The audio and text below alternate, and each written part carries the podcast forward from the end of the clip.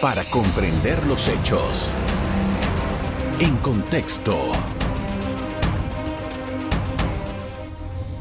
Muy buenas noches, sean todos bienvenidos y ahora para comprender las noticias las pondremos en contexto. Panamá tiene poco tiempo para tomar decisiones antes de que su sistema definido de pensiones de invalidez, vejez y muerte de la Caja de Seguro Social se quede sin reservas, alertó un informe de la Organización Internacional del Trabajo. El documento reveló que hay una reducción progresiva de los cotizantes activos de la Caja de Seguro Social y el incremento acelerado en la cantidad de nuevas pensiones que dejará una fuerte presión. ¿Qué sucederá ahora? Nuestro invitado de hoy nos pone en contexto. Así es, tenemos invitado a Daniel Lombana, que es miembro del Diálogo Nacional por la Caja de Seguro Social. Un diálogo, dicho sea de paso, que eh, durante este año 2022 nos ha reunido. Empecemos por ahí. Buenas noches, eh, Carlos, gracias por la invitación.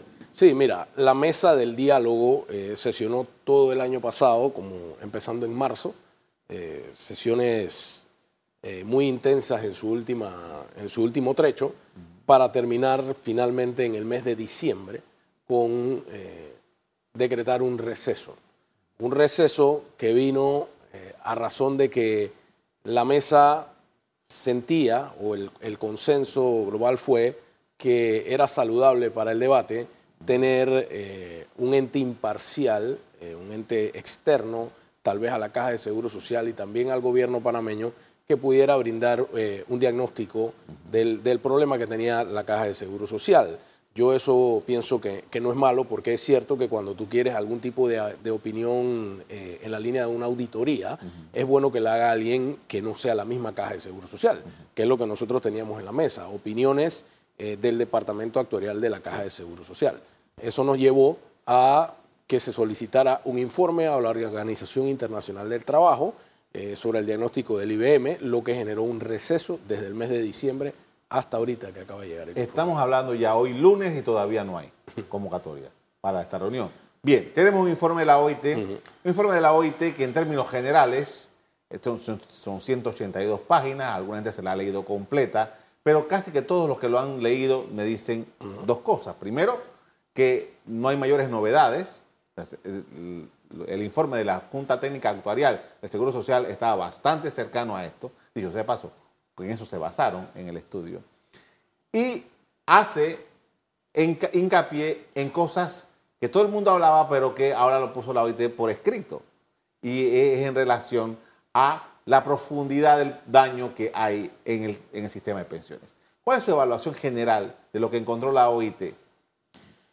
Mira, mi evaluación yo lo califico como positivo. Lo califico como positivo porque siento que es un documento completo, global, que, describe todo lo que ha sucedido con el sistema de pensiones de Panamá.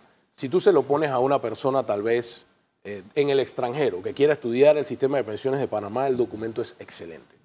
Si tú se lo pones entonces a una persona que ha venido siguiendo este tema por años, la verdad que el documento eh, confirma muchas cosas, pero deja muy pocas novedades. Deja muy pocas novedades.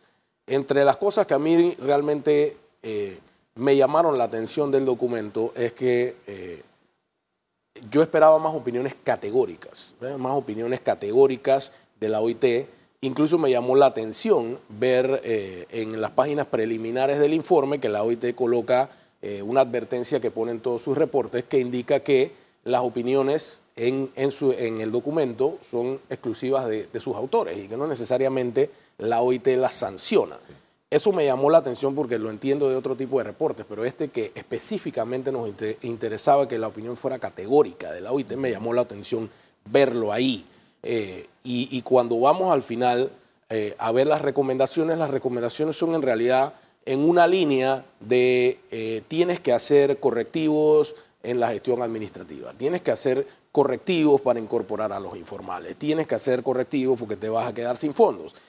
Incluso hay algunas que te dicen eh, la mesa tiene que tomar decisiones. Entonces son cosas que, que algunas yo las veo casi risibles, que tú te quedas y que eh, sugerencia, la mesa tiene que tomar decisiones. Eso ya lo sabemos. Y, además pagamos porque nos dijeran eso. Ahora dice, una de las cosas que ya sabíamos que dice la OIT, bueno, en el 2024 se acaban las reservas. Hace rato que estamos comiendo de las reservas para pagar las jubilaciones que, de las personas que ya están jubiladas. Y dice, hay que, el aporte que hace el gobierno va a tener que aumentar. Eh, eso es una verdad de perogrullo. ¿Qué significa para nosotros en este momento eso? Mira, para nosotros en este momento hay muchas cosas que reflexionar respecto de lo que la OIT nos ha dicho. Y una de las más importantes es que estamos aquí, es por un problema de diseño. Problema de diseño, y en mi caso que yo soy abogado, eh, es lo que yo más he estado estudiando, porque este informe tú lo puedes estudiar desde una perspectiva actuarial, económica, jurídica, social. Todos los, profesionales pueden eh, dar una retribución desde su rama en cuanto a este informe.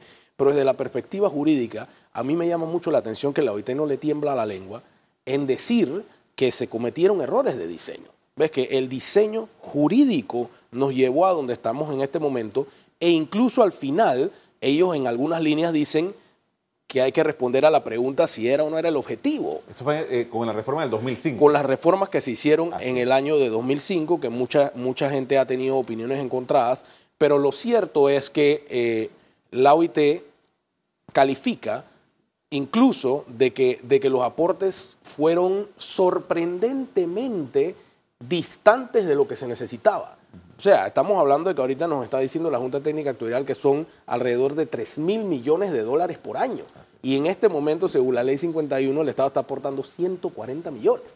O sea, no, se, no le atinaron, pero es que lejísimo de lo que realmente necesitaba. Un economista me dijo anteayer una, una, cuestión que, que, la verdad es que uno se queda pensando. Dice, cuando tú haces una planificación de un proyecto económico, tú pones como referencia el peor escenario.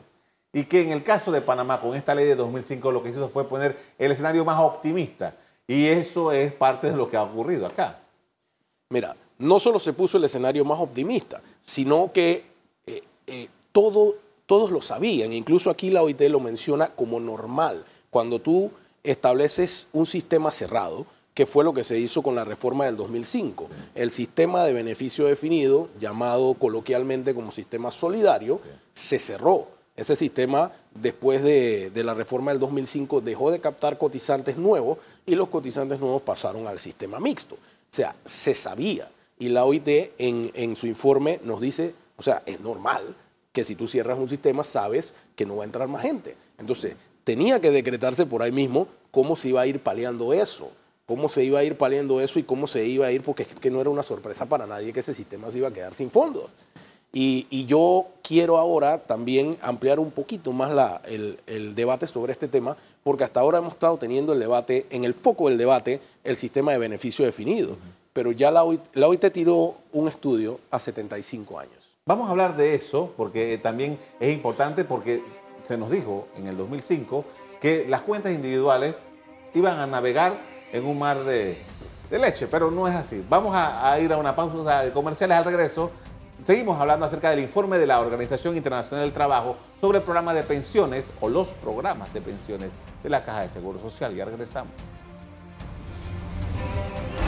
En breve regresamos gracias a...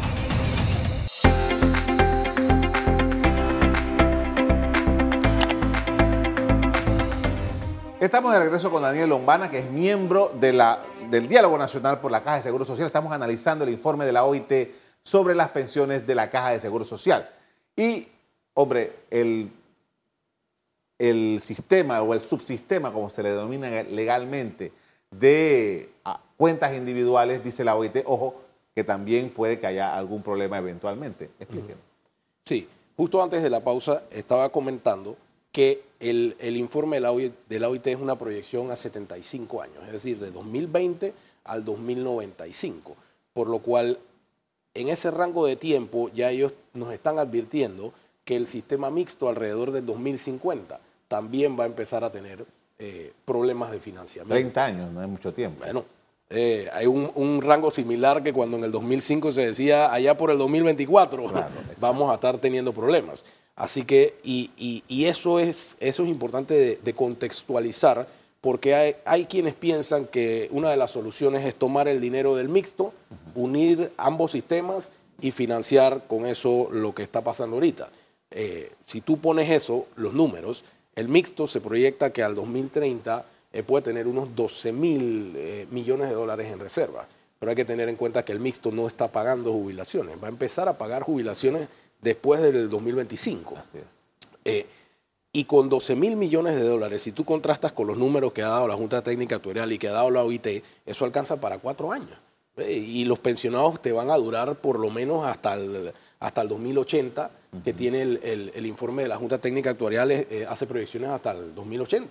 ¿Ves? Entonces, eh, tú te quedas que... ¿qué, ¿Qué logras con eso? Descapitalizas un sistema, pasas la plata para el otro y luego quedas cargando la carga de ambos sistemas, de todo. ¿Ves? Por eso es que eso, ese mecanismo no, no va a responder y, y lo que tenemos que hacer es empezar a prever también los problemas que se vienen en el sistema mixto. Cuando se convocó a este diálogo nacional por la Caja de Seguro Social, yo me acuerdo el acto estuvo el presidente de la República y una de las cosas que dijo el presidente de la República, Laurentino Cortizo, en eso, que fue duro porque, o sea, es una, una mesa del diálogo para eh, hablar sobre las posibilidades del seguro, pero espérate, no es como ustedes quieren, es como yo digo, y lo que yo digo es que aquí no se va a tocar edad de jubilación, no se va a tocar cuota, no se va a tocar ca- eh, cantidad de años de trabajo para cotizar. Entonces, ¿qué posibilidades le queda ante un escenario como ese? Eventualmente, si la mesa la vuelven a llamar, ¿la van a llamar para qué? Bueno, lo primero que yo siempre le recuerdo al señor presidente ante ese comentario es que si él quiere lograr eso, hay que tocar el presupuesto. Y en el presupuesto hay un montón de plata malgastada. En, si tú ves las prioridades ahora mismo de nuestro Parlamento, doble salario de los representantes, creación de corregimiento, y eso es lo que te defienden con vehemencia, ¿ves? Temas como este de la Caja de Seguro Social, que deberían estar ahí en la Asamblea dándole con todo y sin descansar hasta que esto se solucione, no es una prioridad. Te tiran evasivas como esa, sin paramétricas, ¿ves? Sin paramétricas, ok, sin paramétricas, todo es a punta de plata, ¿ves? Y él tiene que decirle al país de dónde entonces va a salir la plata. Bien, a- hablando de plata, usted mencionó hace un rato, bueno, dice, el gobierno está dando al, al programa 140 millones de dólares por año, pero el programa necesita 3 mil millones de dólares por año. La diferencia es abismal. Porque la reserva que la ha estado pagando encima tiene un problema, que cada vez hay menos cotizantes. Ya sabemos las cifras, 60 y pico por ciento de gente informal que no cotiza en la Caja de Seguro Social. Ese es un escenario que también plantea la OIT en este reporte y que en el diagrama que se está haciendo, en lo que se está hablando, no se está considerando ese problema porque lo que necesita el Seguro Social es gente que cotice. el sistema de pensiones y una de las cosas que requete confirma el informe de la OIT es que la pirámide poblacional de Panamá está cada vez más cerca de convertirse en una estructura así como de un edificio, cuando en los años 50 era una clara pirámide que tú tenías un- una base muy sólida para sostener eh, la punta de la pirámide, eh, que eran pocos, eran pocos adultos mayores. Eh, yo realmente, eh, una de las cosas que comentaba en la mesa es que nadie pone, los que tienen responsabilidades no actúan, no ponen una propuesta por delante. Aquí la OIT dice en su informe, necesitamos acciones urgentes. Los únicos que pueden tomar acciones urgentes son el órgano ejecutivo, la Asamblea Nacional, la Junta Directiva de la Caja de Seguro Social o la Dirección General. La ciudadanía y los grupos de la sociedad no están en condición de tomar acciones urgentes. Entonces los que tienen la responsabilidad no están actuando y ellos son los que deben hacerlo. Y una de las cosas que a mí más me llama es que este informe, si bien tiene muchas cosas positivas, una de las cosas en las que yo me quedé, eh, se quedó corta mi expectativa, es que yo pensé que nos iban a dar proyecciones de escenarios que solucionaran el problema. ¿Ves? Y entonces el mismo informe te tira la pelota de vuelta a la mesa. El mismo informe en, en sus primeras páginas te dice, eh, nosotros hicimos las proyecciones con base en los parámetros actuales de la ley. No nos metimos más allá y estamos abiertos a que entonces la mesa nos diga cuáles van a ser los escenarios que ellos proponen para solucionar. Eso, eso a mí me parece casi que un chiste, porque una de las cosas que más hay que zanjar es que tienes lo- los debates eternos entre la gente que quiere completo solidario, sin ningún tipo de, otro sistema, la gente que propone eh, cuentas individuales, la gente que propone sistemas de pilares, y realmente una de las cosas que me hubiera gustado escuchar es ustedes como organización internacional, ¿por dónde nos recomiendan caminar? Parte de lo que, eh, y usted lo ha mencionado, eh, pero vamos a entrar en lo que dice exactamente la OIT. La OIT dice institucionalidad y gobernanza. O sea, el Seguro Social tiene un serio problema administrativo, aunque los directivos lo, lo maticen en sus declaraciones públicas, pero realmente la Caja de Seguro Social, no de ahora, de hace muchos años, un acumulado, tiene un serio problema administrativo y la OIT se lo está diciendo, señores. eh, gran parte del asunto es cómo ustedes administran esta institución enorme. Mira, una de las cosas que a mí más me gustó ver en este informe eh, y que va en la línea de lo que acabas de comentar es que ellos dicen que no se visi- visibiliza la estructura administrativa del programa de pensiones. Es decir, como que el IBM, eso está tirado por allá, en una entidad, como la llamó el mismo subdirector Bustamante, mastodóntica. ¿Ve? Entonces tú tienes el IBM por allá lejos, tienes la junta directiva por otro lado, y realmente eh, no hay claridad o no hay funcionalidad de atender el IBM en las cosas urgentes que el IBM necesita. Y es una de las cosas que yo en muchos momentos he propuesto. Necesitamos una reforma integral de la estructura administrativa de la Caja de Seguro Social. Eso es inevitable. O sea, no podemos continuar teniendo una estructura directiva donde la gente se va a sentar ahí a opinar por mi grupo. Hay que opinar por el país. Entonces la gente se sienta ahí, es que si mi grupo no quiere tal cosa, yo no la respaldo. Es como si eh, tienes un médico diciéndote cómo hay que salvarle una vida a un paciente y lo que estamos discutiendo es puntos de vista. Eso no es un tema de punto de vista. ¿Qué hay que hacer médicamente para salvar al paciente? Hagámoslo. No es que si te gusta o no te gusta. Y, entonces los debates se tornan en eso, en que cómo lo vendo, cómo se lo presento, cómo logro un consenso y la caja se nos está cayendo encima. Así que ahí necesitamos atender eso cuanto antes lo que es una reforma de la estructura directiva. Salvo el IBM, la Caja de Seguro Social no tiene problema de dinero. Vamos a hablar de eso cuando estemos de regreso. Al, al, al fin, este final eh, bloque vamos a hablar acerca de cuáles son las, ne- las necesidades y las posibilidades para atender este asunto que cada día se pone más complejo. Ya regresamos. En contexto. Estamos de regreso con Daniel Lombana, él es abogado y es miembro de la Mesa Nacional que atiende el tema del Seguro Social, que está en suspenso durante este año. Definición y propuestas del diálogo. Eh, se supone que este informe de la OIT debe llegar de nuevo a la mesa y los que son miembros de la mesa van a tener que discutir sobre la base de esto, entonces cuál va a ser la toma, de decisiones. Nos queda muy poco tiempo, dice que el 2024 se acaban las reservas. ¿Qué hacer? Mira, aquí nosotros, y una cosa que quiero dejar muy claro, es que yo veo muy poco probable que una mesa del diálogo tenga el nivel de efectividad, eficiencia y velocidad para resolver esto al paso que se necesita. Eso hay que decirlo. Entonces, aquí si nos continuamos dependiendo de volver a sentarnos en una mesa y esperar que todo el mundo se ponga de acuerdo y que todos los planetas se alineen, no sé qué va a pasar con la caja de seguro social. Aquí hay que tomar decisiones financieras rápidas. Lo primero que yo he estado demandando a nivel público es que la ley 51 le pone una obligación a la junta directiva de que la junta directiva tiene que recomendar las medidas legales. Aquí hace tiempo ya han debido de dejarse de que si es políticamente correcto o no lo que hay que decir y presentar cuáles son las reformas que el Ejecutivo necesita poner, por lo menos para que la, la Caja de Seguro Social sobreviva cinco años y darle algún rango de acción al próximo gobierno, porque lo que nos dijo el gobierno a principio de año, que no nos vamos a meter en esto porque no tenemos capital político y que esto le va a tocar al próximo gobierno, eso es altamente irresponsable, porque el 2024 es un año electoral. Y ni siquiera tienes todo el 2024, porque es el 5 de mayo y el gobierno va a entrar en julio, ya a mitad del año. Entonces, ese gobierno no tiene, no cuenta con el tiempo para resolver esto. Esto lo tiene que resolver este gobierno y eso es muy importante dejarlo claro, clarísimo, y lo tienen que hacer ellos, porque a través de la mesa no se va a resolver la urgencia. Ahora, eh, eh, hablamos de las definiciones. Ahora bien, la OIT, dice, si me necesitan más adelante, con mucho gusto estoy a la orden. ¿Realmente lo necesitamos? Mira, a mí en cierta manera eh, me, me- me genera un poco de sentimiento de conflicto de intereses el, el escenario en el que se crea que son, son asesores, pero a la misma vez el país es cliente de ellos y, y- y- y cómo pudiera funcionar eso a futuro. O sea, ahí simplemente hay que verlo.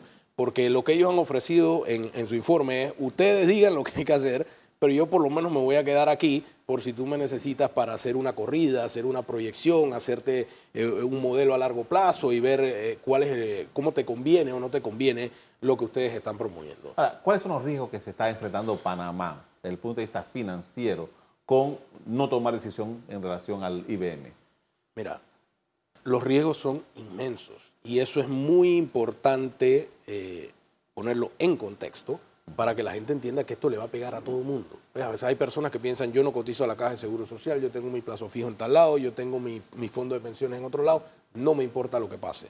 Mira, esto le va a pegar a la economía. Y al pegarle a la economía, el gobierno se va a tener que endeudar. Y mientras siga cayendo nuestra capacidad de crédito, eso va a afectar nuestra calificación de riesgo. Y al afectarnos la calificación de riesgo como país, eso, tiene, eso es un golpe colateral para todo. O sea, se nos van a subir eh, los intereses de los créditos, se nos va a subir la deuda, se nos va a subir todo. Y ahí no va a haber más salida para poder cargar con eso que elevar los impuestos, elevar todos los aportes de todos los lugares que el gobierno pueda captar, tasas, todo. Y, eso va a ser un golpe para todo el mundo. Ahora, eh, eh, justamente, eh, si el problema de las, las jubilaciones es un problema de dinero, o sea, se necesita dinero, 3 mil millones de dólares por año. Por ejemplo, la gente le encanta hablar de los aportes del Canal de Panamá. Los aportes del Canal de Panamá, lo mejor que ha dado son 2 mil millones de dólares. Bueno, la Caja de Seguro Social necesita 3 mil, o sea, mil millones más para pagar las jubilaciones a los que ya están jubilados. No estamos hablando aquí de los que están esperando que llegue su edad para jubilarse. Eso, eso hay que tenerlo bien claro. Sobre la base de eso, eh, ¿de dónde puede el Estado de Panamá sacar para pagar esos 3 mil millones? Mira, la primera opción que yo vería, y es que antes de tú pedirle sacrificios a la gente, ¿ves? porque las opciones son paramétricas. Esa es una opción que está. La paramétrica, ¿qué, qué, qué efecto tiene? Te sube los aportes, te dilata en el tiempo la deuda y, y te permite manejarla más. ¿ves? Pero esos son sacrificios para una población que, que los gobiernos han sido altamente irresponsables con ellos. Entonces, lo primero, toca el presupuesto, busca mejor eficiencia. Tú puedes sacar 5 o 10% según una regla de, de- de hacer el presupuesto más eficiente, eso se puede dirigir a la caja de seguro social. ¿Ve? El presupuesto del Estado son 27 mil millones de dólares. Entonces se necesitan 3 mil. Ahí se puede buscar. Luego de eso hay que poner en perspectiva que la caja ya maneja 6 mil millones de dólares como institución. La caja maneja el 25% del presupuesto general del Estado. Y una de las cosas que también menciona la OIT en su reporte es el pobre rendimiento que tienen las inversiones de la caja. Y eso es producto de la mala directiva que nosotros tenemos, porque si no se sabe invertir, imagínate una persona una persona natural que invierte sus ahorros, hey, puede lograr réditos a lo largo de su vida invirtiendo él a título personal. Los miles de millones que tiene la Caja de Seguro Social y eso no se puede invertir de una forma eficiente que le rinda al IBM y le rinda a los pensionados. Eso, a mi criterio, es terrible. Y, este informe ha, ha- ha revelado otros o confirmado otros desgreños administrativos, como es el tema de las cuentas individuales de las personas. Este informe nos dice que la caja no está en capacidad de decirle a nadie cuánto tiene en su cuenta individual. Y que está en la ley, además. La ley te dice que ese es dinero privado. El que está en el mixto, ese dinero es suyo. Y que tenía que recibir un reporte. No, no solo eso, la caja debería poderte darte un informe de cuánto tienes en tu cuenta individual y cuánto te has generado en réditos, en, en intereses, cuánto tú has ganado y no te puede ni decir cuánto tienes, cómo te va a poder decir cuánto tienes en intereses. Incluso ellos lo comparan con un sistema que se llama de cuentas nocionales, que son cuentas virtuales, cuentas ficticias.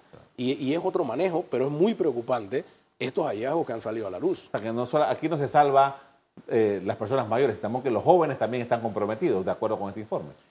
Mira, todo el mundo está en riesgo y, y una de las cosas que, que- que también es importante traer a colación es que no es solo sostenibilidad. A veces se habla de sostenibilidad del sistema, pero también es importante hablar de suficiencia, ¿ves? porque existen las pensiones de hambre. Gente, el costo de vida en Panamá está disparado. O sea, sobrevivir a punta de una pensión es muy difícil. Entonces, no solo tenemos que entrar en el debate de que el sistema sea sostenible, sino hey, contrastar cuánto necesita una persona en Panamá para sobrevivir dignamente en su vejez y que por lo menos el sistema le alcance para eso. Muchas gracias por habernos compartido sus impresiones sobre este delicado tema. Muy amable. A ustedes también quiero agradecerles que nos hayan sintonizado esta noche. Como siempre, los invito a mantener la sintonía con EcoTV. Buenas noches para comprender los hechos. En contexto. Revive este programa entrando al canal 1 de BOD de Tigo.